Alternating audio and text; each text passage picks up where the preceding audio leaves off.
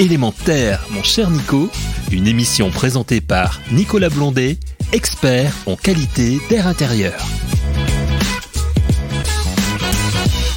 Chers auditrices, chers auditeurs d'Element Air, mon cher Nico, bienvenue sur le plateau de cette euh, émission dédiée, vous le savez, complètement à l'air, l'air intérieur, l'air extérieur. Mais aujourd'hui, on va s'offrir un petit peu un cheminement différent. On va profiter, euh, je dirais, de ces beaux jours du mois de mai pour aller faire un tour mais un tour qui n'est pas dehors, un tour qui va rester à l'intérieur de cet air intérieur. Et on va faire un petit tour dans la maison, une maison que comme on a tous euh, tout un chacun euh, ou un logement. Et on va se dire ben finalement cet air on s'est jamais posé vraiment la question plus dans le détail euh, lors de l'émission c'est de se dire mais l'air il rentre comment il est traité comment il est cheminé de quelle manière quelles sont ses règles quels sont les points sur lesquels il faut être vigilant de quelle manière comment va-t-il pouvoir être je dirais modulé en termes de, de, de débit et de, de volume brassé de manière à être performant dans le pour peut-être amener un peu de rafraîchissement, euh, euh, aider pour des appoints un peu de chaleur l'hiver, euh, s'assurer qu'on évacue bien les polluants, qu'ils soient de l'humidité ou d'autres.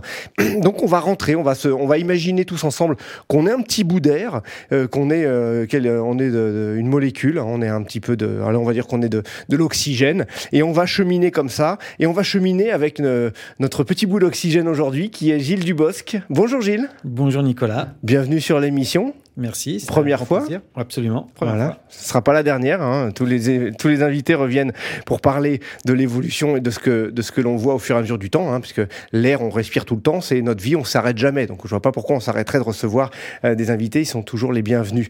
Donc Gilles, vous êtes le directeur commercial de la société VMI, la ventilation par insufflation.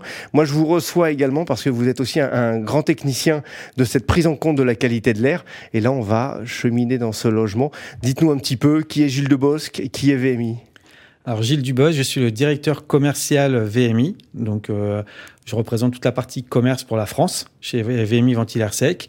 VMI Ventilaire Sec est une entreprise de fabrication de ventilation. Nous sommes basés à côté de Nantes. Madine Cohéron, et on fabrique des systèmes par insufflation, donc qui est un principe où on prend l'air à l'extérieur, on le filtre, on le préchauffe de différentes manières et on l'insuffle dans le logement qu'on va aller visiter ensemble.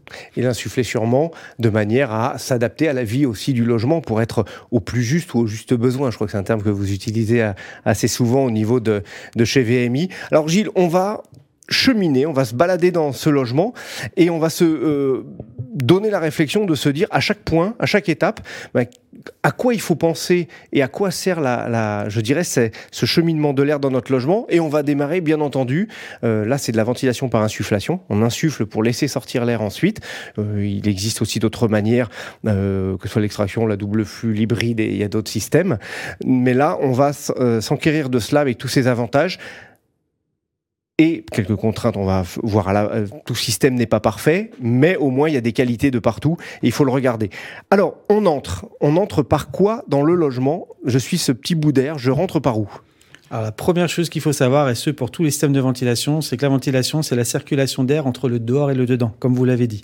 Donc avec une VMI, on va aller chercher l'air à l'extérieur, très souvent en toiture. Euh, ça peut être également sur le pignon de la maison, mais majoritairement, on va plutôt aller chercher en toiture et on va orienter la prise d'air pour être le moins sujet possible aux polluants extérieurs qui peuvent être la circulation routière, une rue passante, un bois, une forêt avec du pollen euh, et notamment pour le bruit également. Donc cette orientation va être stratégique, c'est un bien grand mot, mais va être à optimiser pour un meilleur confort des utilisateurs. Ce qui va être regardé également, c'est vous parliez, il y a des, des bois ou des, je dirais, des essences euh, polliniques qui vont être intenses. On va peut-être euh, s'intéresser, en allant un petit peu plus loin sur le sujet, de se dire, mais le vent dominant, il vient d'où? Principalement dans l'année, et, ça va aussi euh, engager de manière importante, puisque il y a ces pollens qui existent, mais quelque part, on va aussi combattre. Alors, cette entrée d'air, elle a quelques caractéristiques euh, qu'elle doit respecter. Alors pour... Est-ce qu'on a besoin d'une toute petite entrée d'air, d'une grosse? L'air, il doit euh, passer vite Aujourd'hui, en ventilation, effectivement, pour éviter les contraintes pour le passage de l'air, on est sur un diamètre 160 Euh, on parle en millimètres, hein. donc 160, ça fait 16 cm, pour privilégier un passage de l'air le plus facile possible, le moins de frein dans le passage, du passage de l'air dans la gaine, et également du coup moins de contraintes acoustiques. Alors ce qu'on appelle les freins au niveau de l'air et ces passages contraints, euh, on appelle ça, on le traduit dans le, dans le métier avec des pascales. Hein. Ce sont des pressions, et plus la pression va être élevée, plus l'air va avoir de la difficulté. L'air est un élément feignant. Hein. Plus il va euh, trouver d'aller facilement quelque part sans aucune contrainte, plus il va euh, choisir euh, ce chemin. Donc autant que ce chemin de l'entrée euh, va, se, va permettre de, de laisser rentrer l'air facilement. Et s'il rentre facilement, on va avoir aussi un moteur qui va fonctionner sans, en forçant beaucoup moins, donc en consommant moins d'énergie, parce que la phase d'après justement cette entrée d'air, on a un conduit. Alors le conduit qui va aller jusqu'au moteur, caractéristique un petit peu de ce conduit qui va au moteur conduit. Alors, comme on va être souvent dans des passages qui vont être contraint thermiquement, donc dans des combles ou avec une température autour de la gaine qui peut être défavorable. Donc il faut que ça soit un conduit isolé de toute façon. Et après, il faut que ce conduit soit le plus en ligne directe possible pour justement pas avoir ces freins, ces contraintes. Il ne faut pas avoir de coude ou d'écrasement de la gaine pour l'arrivée d'air. Alors, on, vient de passer, donc euh, l'air, il arrive bien, l'entrée d'air, le bout de gaine qui va jusqu'à la jusqu'à jusqu'au motoventilateur. Euh, une bonne installation aussi, hein, on s'assure euh, que ce soit bien branché et, le plus étanche possible. Il y a différentes gaines qui existent, on en a des rigides, des semi-rigides et puis euh, aussi des souples. une préconisation pour avoir une bonne circulation plutôt, Gilles, de, de type de, de gaine qu'on peut utiliser? euh, sur la prise d'air, faut pas, on n'a pas encore vraiment de contraintes. La souple ou la rigide, ça va très bien parce que souvent c'est ceux qui vont être isolés. Semi-rigide, elle n'est pas mhm. toujours isolée. Donc rigide et souple, ça, ça, ça passe bien. Toujours pareil. La seule contrainte, c'est attention à ses coudes et à ces écrasements de gaines qu'on peut avoir.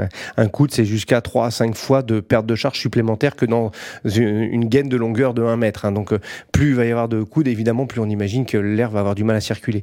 Alors, au niveau du moteur, vous, vous le disiez, on va avoir ce fonctionnement. Il faut bien prendre l'air, le tirer pour le faire rentrer et ensuite euh, pour le mettre dans le, dans le logement. Mais euh, plusieurs actions du moteur, pas que tirer de l'air. Il a aussi d'autres, je dirais, d'autres vertus. Alors le moteur, bah, il va tirer l'air, il va devoir le pousser aussi, puisqu'on va le voir après, il va y avoir un réseau de gaines qui va suivre euh, aussi pour entrer l'air dans le logement. Et ce moteur, il va pouvoir aussi être piloté. Donc on y arrivera sans doute un petit peu plus tard, c'est qu'on va pouvoir avoir un moteur avec des débits variables en fonction de la pollution intérieure et des capteurs qu'on aura pu y mettre. Juste avant le moteur, on va, on le disait tout à l'heure, il y a des pollutions. Bon, on traite comment les pollutions? On les laisse rentrer toutes comme ça? Non, ça va être le grand ah. avantage effectivement de notre euh, système, c'est que dans les VMI, avant le moteur, vous avez toujours un filtre. Et ce filtre permet bah, d'arrêter les pollens à l'entrée de l'habitat, à l'entrée même du système de ventilation. Donc la VMI reste propre, le réseau de gaine reste propre et l'air qu'on respire reste euh, propre également. C'est-à-dire que tout ce qui est dehors qui pourrait euh, être chargé, on va pas le respirer. Les personnes allergiques vont bien le savoir. C'est-à-dire que si on rentre pas les pollens, on va avoir euh, des, bah, des réactions. Bah, on parle des rhinites, on parle des problématiques d'asthmatiques et autres. Et là, ça va être extrêmement limité. Puis les enfants aussi, euh, et tout le monde va dormir euh, notamment beaucoup mieux. Et si on a une pollution forte à côté en particules, ça va aussi contribuer, puisqu'il y a différents types de, filtres. Deux types de filtres, par exemple, qu'on peut retrouver. Alors, chez nous, on en a même trois aujourd'hui. On a le filtre, alors qui est pas livré, mais qui peut être un complément souvent pour quand on a une ventilation dans des sous-sols ou des locaux qui sont moins habités.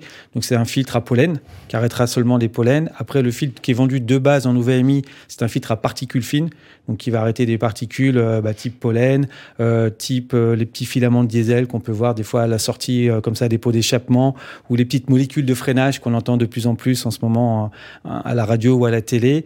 Et après, on a un filtre qui va cumuler l'ensemble, qui va être en plus avec du charbon actif imprégné dans le tissu, qui va filtrer en plus de tout ça les odeurs. Alors, attention toujours aux odeurs, on va filtrer un certain type d'odeur et jusqu'à un certain point, parce que c'est comme le filtre de votre hôte, à un moment, il faut les changer et les renouveler. il faut penser à, les changer pour garder l'optimisation, un, de la captation, de ces, de ces particules. Et aussi, il euh, ne faut pas que plus c'est chargé, plus le moteur va forcer, donc il va consommer plus. Donc il faut pas oublier de faire un geste annuel qui est de changer le film, de faire l'entretien de son système de ventilation. Ouais. Alors pour les particules, vous le disiez, on a les particules, on a les PM10, les PM2,5, les PM1. Les PM10 et 2,5, c'est celles qu'on entend euh, beaucoup au niveau du, euh, des mesures euh, de l'air extérieur par Atmo France ou Air Paris, par, exemple. Hein, les particules 10, c'est plutôt les pollens. Les particules 2,5, on va avoir les plus fines, elles, celles qui vont aller jusqu'à nos alvéoles pulmonaires.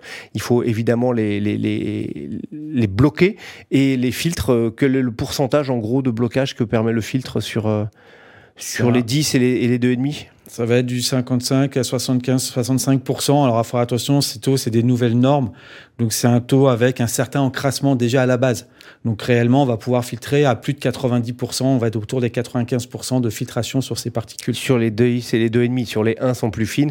Il y a aussi un très bon résultat, mais c'est euh, un, un, petit peu, mais c'est on est autour de, je crois, 70%. Euh, c'est ça. Donc c'est vraiment euh, important. Alors on a le filtre, on a le moteur, on sait comment il fonctionne. On va avoir l'air qui va rentrer dans le logement. Il y rentre de quelle manière? Et, et à quels endroits dans notre logement il va rentrer cet air alors, on va avoir plusieurs types d'installations. C'est la grande force de ces systèmes de ventilation par insufflation, c'est que, en fonction du type d'installation, du type de rénovation ou de logement qu'on va qu'on va devoir ventiler, on va avoir deux types d'installations, ce qu'on appelle chez nous la centralisée ou la répartie. Centralisée, ça va être pour des rénovations où on peut pas passer beaucoup de gaines. Donc là, on va plutôt souffler dans les parties centrales. Mmh. On va insuffler l'air dans le couloir ou la cage d'escalier sur une, deux bouches, trois bouches, suivant la taille de la maison, pour permettre de mieux répartir l'air à l'intérieur. Donc là, on va être partie centrale et on va créer nos sorties d'air dans chaque pièce du logement pour que chaque pièce évacue ses propres polluants. Après, on a la solution qui va être en, en répartie, pardon. Et la partie, la, la, ventilation répartie, on va souffler dans toutes les pièces de vie pour apporter l'air neuf là où on vit et on va l'extraire dans toutes les pièces humides. Qu'est-ce qu'une pièce de vie Qu'est-ce qu'une pièce humide? Alors, une pièce de vie, ça va être les séjours, euh, chambres, bureaux, enfin toutes les pièces où on vit quotidiennement. Et euh, ce qu'on appelle pièces humides, ça va être salle de bain, WC, cuisine, buanderie. Donc dans cette euh, installation répartie, c'est à cet endroit-là qu'on fera les extractions d'air, donc des sorties d'air passives pour permettre d'évacuer les polluants. Alors vous disiez la rénovation, mais dans le cas où vous êtes sur la répartie, euh, vous, ça traite aussi le neuf. Absolument. Comme c'est une installation qui, qui, demande plus de passage de réseau, souvent ça va être le neuf même en priorité, et ça va être sur quelques rénovations quand on va faire des grosses rénovations où là on refait les plafonds, les placos, on a moyen de repasser des gaines facilement. Donc dans les bonnes questions à se poser, c'est est-ce que je fais la réno, je suis sur du neuf, et surtout les bonnes questions à se poser, c'est par rapport au la réglementation. Hein. Il ne faut pas oublier, il y a trois principes pour la ventilation. Un, on doit balayer le balayage général du logement. L'air, il doit passer dans toutes les pièces et il doit observer un flux bah, pour assurer l'arrivée d'air neuf et aussi le balayage et sortir les polluants, hein, notamment. On doit avoir un fonctionnement 24 heures sur 24. Donc là, il faut que ça se passe en permanence et il faut des débits réglementaires parce qu'à minima, il faut, euh, si on se dit que euh, je vais euh, enlever simplement la valeur d'un seau d'eau d'air par, par heure, ça va vraiment pas être suffisant puisqu'on sait déjà euh, qu'on respire quand même 20 000 litres d'air par jour par personne. Donc euh, on voit bien que tout cela aussi, ça, ça doit circuler, sortir et, pour bien faire. Alors sur euh, l'air, il est insufflé. Pour le positionnement des bouches, quel endroit et est-ce que je, dirais elles doivent avoir une caractéristique particulière pour s'assurer que l'air rentre bien? Bah, L'endroit, quand on va être dans une pièce de vie, par exemple, donc sur cette installation répartie, on va essayer d'éviter de se mettre au-dessus du lit même si les bouches qu'on utilise actuellement n'ont pas un flux d'air direct, mais le flux d'air, il va être rasant, va raser le plafond pour retomber un peu plus loin. Donc ça évite d'avoir des gênances, mais donc on va essayer de le placer stratégiquement, cette bouche à cet endroit-là. Et souvent, alors, suivant les contraintes du logement, c'est toujours pareil. On aura deux possibilités. Soit va pouvoir se mettre au fond de la pièce, ou soit va pouvoir se souffler à l'entrée de la chambre. Euh, on adaptera la bouche en conséquence. Si on n'a pas beaucoup de possibilités de passer les gaines et qu'on peut les passer que dans le couloir, par exemple, eh ben, on va pouvoir souffler comme ça au-dessus de la porte d'entrée de la chambre. En ce qui concerne l'air, on voit bien, il, est, il était dehors, il est passé dans les conduits. On a bien préservé tout cela. On les a choisis plutôt isolés et avec un, facteur de passage facile. Ça, c'est valable pour tous les systèmes de ventilation.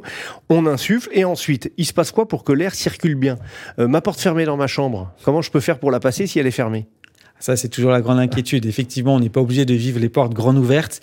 Euh, pour que l'air circule, c'est que du bon sens comme dirait quelqu'un que je connais bien.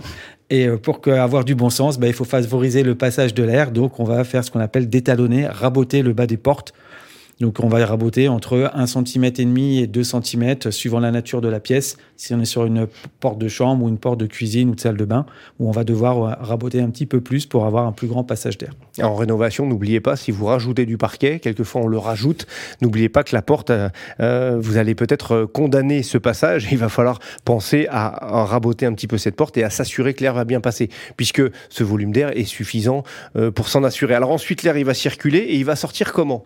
Euh, Alors, suivant le type d'installation, de toute façon, on va sortir donc soit du pièce par pièce, si on est en centralisé, ou dans les pièces humides, euh, quand on va être en répartie. Et toutes les sorties d'air, bah, ça va être soit une grille sur les fenêtres, alors ce qu'on appelle chez nous en auto-réglable, c'est-à-dire une grille toute simple où il n'y a pas de mécanisme à l'intérieur, ou alors quand on va être sur des pièces bornes, ce qui peut arriver avec des toilettes, on va faire un conduit à tirage naturel. Donc, on va passer dans la cloison un conduit de préférence en gaine rigide, qui va monter le plus droit possible avec le moins de coudes possible, qui va aller comme ça jusqu'à l'extérieur pour permettre de faire l'évacuation d'air de la pièce. D'accord. Et pour la cuisine aussi, un conduit un petit peu plus gros, puisqu'on a aussi des débits plus importants, puisque la cuisson euh, agit dessus.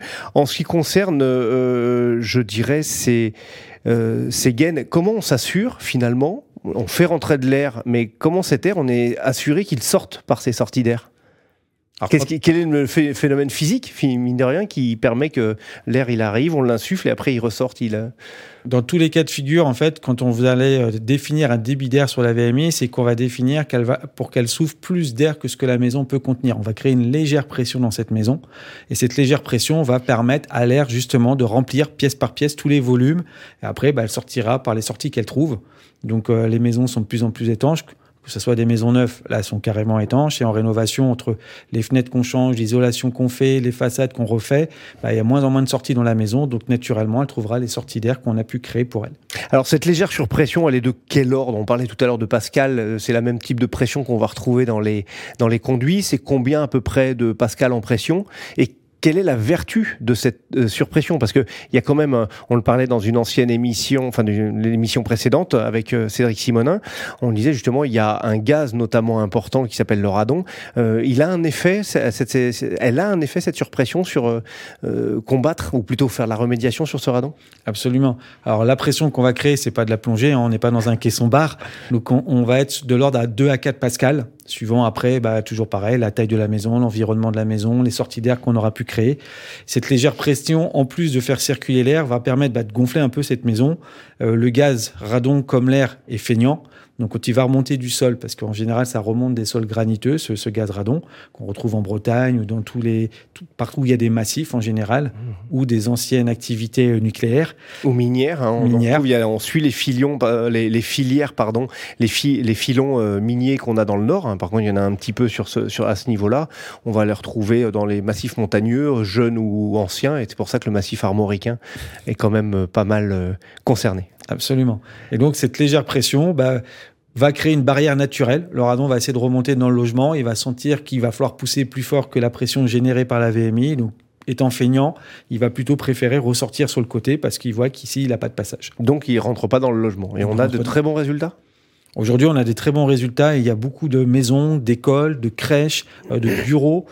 Euh, il y a beaucoup, beaucoup d'établissements ont été faits de maisons individuelles et on arrive vraiment de façon significative à baisser ce, niveau de radon dans les maisons. Oui, et puis on n'est pas sans savoir également que dans le cadre de la RSE, hein, la responsabilité sociale de l'entreprise, euh, il y a aussi des impératifs qui s'imposent en entreprise d'être vigilant vis-à-vis de la santé et des conditions de travail euh, des personnes qui sont dans les locaux. Et ça fait partie de travaux. Je crois qu'il y a pas mal d'agences bancaires aussi qui sont penchées sur le problème, qui sont actives sur le sujet et qui ont commencé déjà depuis quelques années à, réaménager ou à rénover leurs établissements pour prendre soin de, leurs occupants. Absolument. Et également, on peut ajouter à ça tout ce qui est petite enfance. Hmm. Il y a également des décrets qui sortent régulièrement sur la qualité d'air dans tous les établissements de petite enfance. Donc à partir du moment où on mesure et qu'on détecte une pathologie, euh, très souvent, il est de bon ton de trouver un remède et d'apporter une solution de ventilation qui va permettre de régler ce problème. Alors justement, on va continuer euh, sur cette prise en compte On parlait tout à l'heure, euh, bah, l'entrée d'air, le, moteur, la filtration, le moteur, les conduits, euh, ça rentre, ça, insuffle bien, ça ressort, tout va bien et c'est pour prendre soin de notre santé. On rajoute, on, l'a déjà dit, mais 1996, hein, c'est euh, une loi en France euh, qui pose le sujet de dire on a tous le droit de respirer un air qui ne nuise pas à notre santé. C'est vraiment dans cette optique-là que l'on doit prendre soin de notre bâtiment. Hein. docteur Skinazi serait là, serait d'accord avec moi. Le syndrome du bâtiment malsain, il faut le combattre et de la plus belle des façons. Il y a d'autres sujets. On vient euh, cette, cette machine, en fin de compte, elle insuffle, mais elle va aussi moduler ses débits. Qu'est-ce que c'est la modulation de débit euh, pour s'assurer qu'on est bien en raccord avec la vie dans le logement, notamment avec un taux d'humidité dans une salle de bain qui augmente fortement, mais également on a la centrale commande, on peut rajouter des détecteurs, je crois. Dites-nous un petit peu, Gilles. Alors sur notre VMI, on a plusieurs brevets. Un des brevets est sur son intelligence. Alors pour essayer d'être plus simple possible, ce qu'il faut savoir, c'est qu'on a un assistant qui est livré avec la VMI à chaque fois, qui permet de piloter l'appareil. Dans cet assistant, on a une sonde de température, une sonde d'humidité. On a une sonde de température et d'humidité sur l'air entrant dans la VMI et on compare toujours les deux données. Donc, comme mon assistant va détecter l'humidité dans le logement, il va prévenir la VMI pour qu'elle surventile. Comme ça, ça permet d'évacuer plus vite cet excédent d'humidité. La sonde température avec intelligence de la VMI permet de détecter les saisons. Et quand on est en période chaude, par exemple, quand la nuit il va faire plus frais dehors que dedans, bah pareil, la VMI va dire tiens, moi j'ai un air à 20 degrés et l'assistant va dire bah, il fait encore chaud dans ma maison, il fait encore 25 degrés. Bah, la VMI va surventiler, un peu comme si on ouvrait une fenêtre, qu'on faisait un petit courant d'air avec une filtration en plus. Mais complètement maîtrisé. Et complètement maîtrisé pour aider à rafraîchir comme ça le logement pendant la nuit. Ce qui a un intérêt quand même le soir, puisque à partir du moment où on arrive le soir, on sait que les maisons ont un, phénomène naturel de dégazage ou plutôt de relargage de la chaleur depuis l'extérieur vers l'intérieur quand on a vécu une période chaude. Donc à un moment donné, si on rafraîchit plus rapidement euh, vers l'intérieur, ça veut dire qu'on va empêcher ce dégazage du chaud des murs vers l'intérieur. Donc ça a un double effet. Tout à fait. Ça a un double effet. Ça va souvent être un vrai plus parce que, bah, pareil, les gens ont refait toute leur isolation. Donc pendant toute la journée, on a cette isolation qui retient la chaleur, mais la nuit, bah, voilà, elle, dégage aussi la chaleur qu'elle a emmagasinée. Tous ces murs qui renvoient aussi la chaleur, bah, voilà, quand la ventilation apporte un peu cet air frais en pleine nuit, ça fait du bien aux occupants, mais également aux bâtis.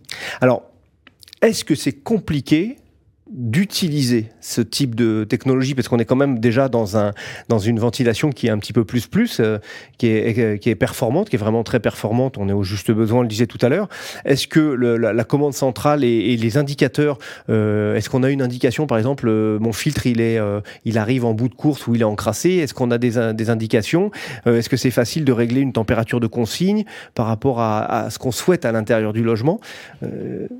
On a un assistant, comme je le disais, qui, qui, est livré avec la VMI. Sur cet assistant, on a un retour d'information. Donc, effectivement, quand mon filtre est encrassé, il va me prévenir que mon filtre est encrassé.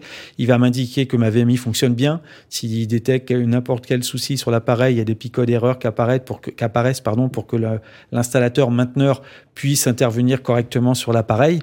Et on a en plus de tout ça la possibilité d'avoir une application pour le particulier qui va lui permettre d'avoir encore plus d'options et d'interagir plus facilement avec la VMI la machine, c'est important. Euh, je sais que vous, une entreprise qui fait du matériel de qualité, la garantie, parce que souvent on se pose la question, mais bon, un matériel de ventilation, déjà la plupart on ne sait pas trop où il est rangé, où il est, où plutôt où il est placé dans notre logement. Hein. 43% des personnes ignorent où se trouve la ventilation dans son logement quand même. C'est c'est important, donc on a une vraie prise de conscience à faire passer. Euh, mais justement cette euh, cette ventilation dans le dans le logement, on va la retrouver où? Dans, des, dans, dans, dans, quel lieu plus particulièrement? Alors la ventilation, elle va être euh, majoritairement, euh, quand on va être en rénovation, on va être plus souvent dans des combles, mmh. parce que c'est là où il reste encore un petit peu de place, et encore de moins en moins avec, euh, avec ce qu'on connaît aujourd'hui sur l'immobilier et les gens qui ont besoin d'agrandir leur logement. Sinon, on va pouvoir la retrouver dans un placard, on peut la retrouver dans un local technique, dans un garage. C'est le grand avantage, c'est un caisson qui est déjà isolé, qui, peut résister à toutes les contraintes thermiques environnantes. Donc, on peut le positionner où on a besoin dans la maison, où il nous reste de la place. Alors, pour terminer, parce qu'on arrive au, bout de l'émission, on arrive aussi au bout du, schéma de, ce morceau d'air qu'on a suivi depuis l'entrée dans la maison, qui s'occupe bien de nous, qui nous permet de, bah, bien respirer. On a parlé tout à l'heure des pièces humides où on va retrouver notamment euh, bah, on vient de prendre une douche, de l'eau qui est plutôt chaude. On a peut-être pris trop longtemps la douche. Faut pas oublier non plus que c'est un facteur assez important. On peut rajouter euh, aussi euh, principalement un détecteur qui va nous aider à évacuer, parce que on a des pratiques personnelles qui quelquefois vont un peu à l'encontre de ce qui pourrait être bien pour nous. Donc on l'oublie pas, hein, une douche c'est 3-4 minutes, c'est la température, on va rester 36-34 degrés. je sais que pas mal d'auditrices auditeurs vont un petit peu plus loin quand même. Il faut faire attention. Il y a moyen d'aider pour cela Absolument. On a l'assistant qui est livré avec, qui va prendre plutôt une ambiance générale dans le logement et on peut ajouter dans n'importe quel logement, on va pouvoir ajouter des capteurs supplémentaires, que ce soit des capteurs d'humidité ou des capteurs CO2 si on veut travailler sur un taux de présence, un, taux d'occupation du logement ou d'un espace. Donc on peut rajouter autant de capteurs qu'on veut dans la maison et ils échangeront pareil les informations avec la VMI pour la prévenir dès qu'il y a un pic d'humidité, par exemple pour la salle de bain. J'ai mon capteur d'humidité, je prends ma douche, ma VMI est, est tout de suite prévenue et elle va augmenter son débit d'air pour chasser l'humidité le plus vite possible. Dernier point sur tout ce système, il n'y a pas que la ventilation par insufflation qui marche toute seule. Elle est capable, on est capable de faire avec des couplages. Quel type de couplage existe? Ce sera un petit peu notre mot de la fin. Mais euh, que peut-on faire de bien encore pour euh, On vient de parler de la qualité de la ventilation, de la santé. Là, on va parler un peu d'énergétique. C'est le triptyque parfait pour euh, faire attention à, je dirais, à nos bâtiments et à notre santé également. C'est le on va dire que ça va être quasiment la plus grande force de notre ventilation, après la filtration bien entendu, c'est ces couplages, surtout euh, par les temps qui courent avec l'énergie qui augmente. Euh, la ventilation est souvent un, un, point de perte énergétique dans le logement et le fait de faire un couplage, ben, on va faire de cette contrainte une force. Donc on va pouvoir se coupler bah, tout ce qui va être haut déjà. On rajoute un module à eau, un comme un radiateur. On rajoute un radiateur à eau dans notre VMI et l'air qui va être insufflé dans la maison sera préchauffé ou pré-rafraîchi suivant ce qu'on a comme euh, système de chauffage ou de rafraîchissement. Donc chaudière, pompe à chaleur, pompe à chaleur réversible. On va pouvoir s'adapter à tous ces chauffages à eau. Et également, on va pouvoir faire des couplages sur ce qu'on appelle nous du RR.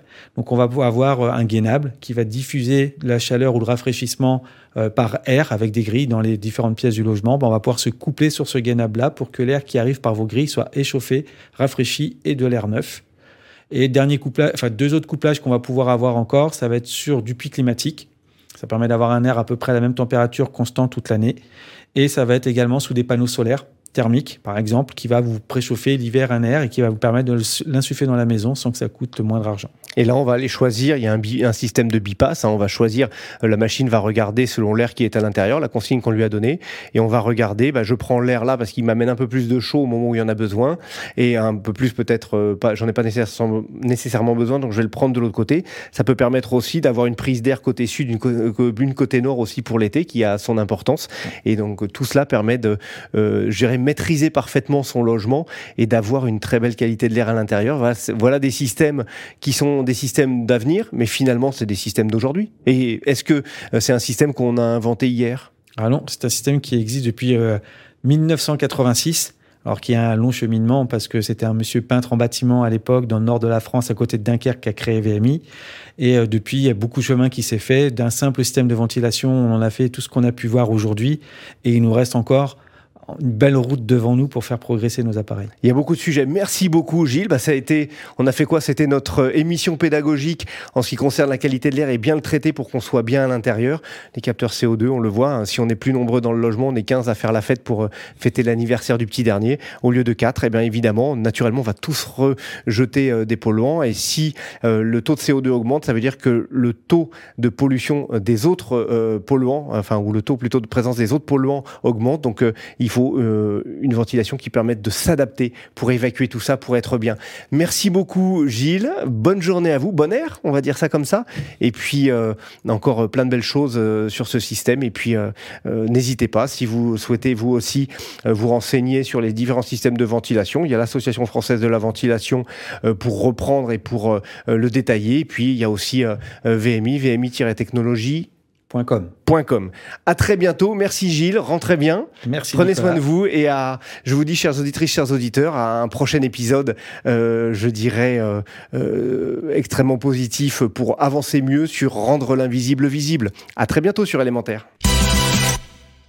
Élémentaire, mon cher Nico, une émission à réécouter et télécharger gratuitement sur radio-imo.fr, l'application mobile Radio Imo et sur tous les agrégateurs de podcasts.